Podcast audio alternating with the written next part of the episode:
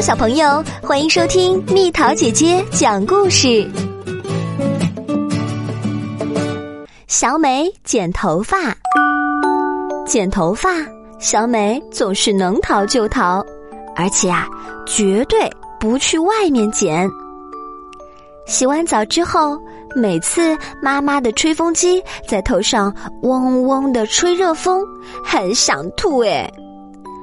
妈妈拿着剪刀在自己的脸前晃来晃去的比划，很担心，要自己也拿着剪刀试试才肯给妈妈剪。结果伸手就剪多一大片，妈妈只好修来补去，坚决要求把画画时候的围裙拿来穿上，才给妈妈剪。把剪好头发之后的条件谈好。五块小熊糖，三颗巧克力豆。妈妈胆子很大，下手很快，还会用她自己那把很大的腮红刷刷人的脸。一边被剪，小美一边使劲儿想：为什么要剪头发？不剪的话，刘海就会挡住眼睛，走路会撞墙，吃饭。头发会掉进汤里，喝自己的头发汤，咦，很恶心哎！吃糖葫芦的时候，头发会爬过来变成冰糖头发。披头散发，半夜起来上厕所，碰见哥哥会吓死他。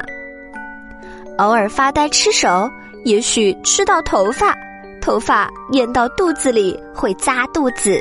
肚子扎破就会变成放屁精。妈妈剪坏了刘海儿，修补后成了西瓜盖儿。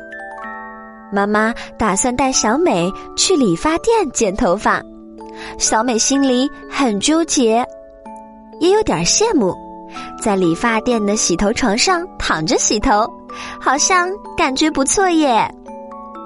会有剪头发的助理姐姐在一边看热闹吗？理发师叔叔的手法会比妈妈强很多吗？满头卷毛的小美也许很可爱吧。为了美，女人就是要付出代价。做了好看的头发，下次也许能在班里演母鸡，而不是鸡蛋了。去剪，原来在外面剪头发也没那么可怕，还可以很享受的喝点果汁呢。呵呵。好了，宝贝儿，故事讲完了。剪头发并没有那么可怕哦，要鼓足勇气哦。小朋友，如果你喜欢蜜桃姐姐，记得收藏我哦，我会在每天晚上的二十一点更新。另外，想听更多故事，就请关注我的微信公众号“晚安宝贝”。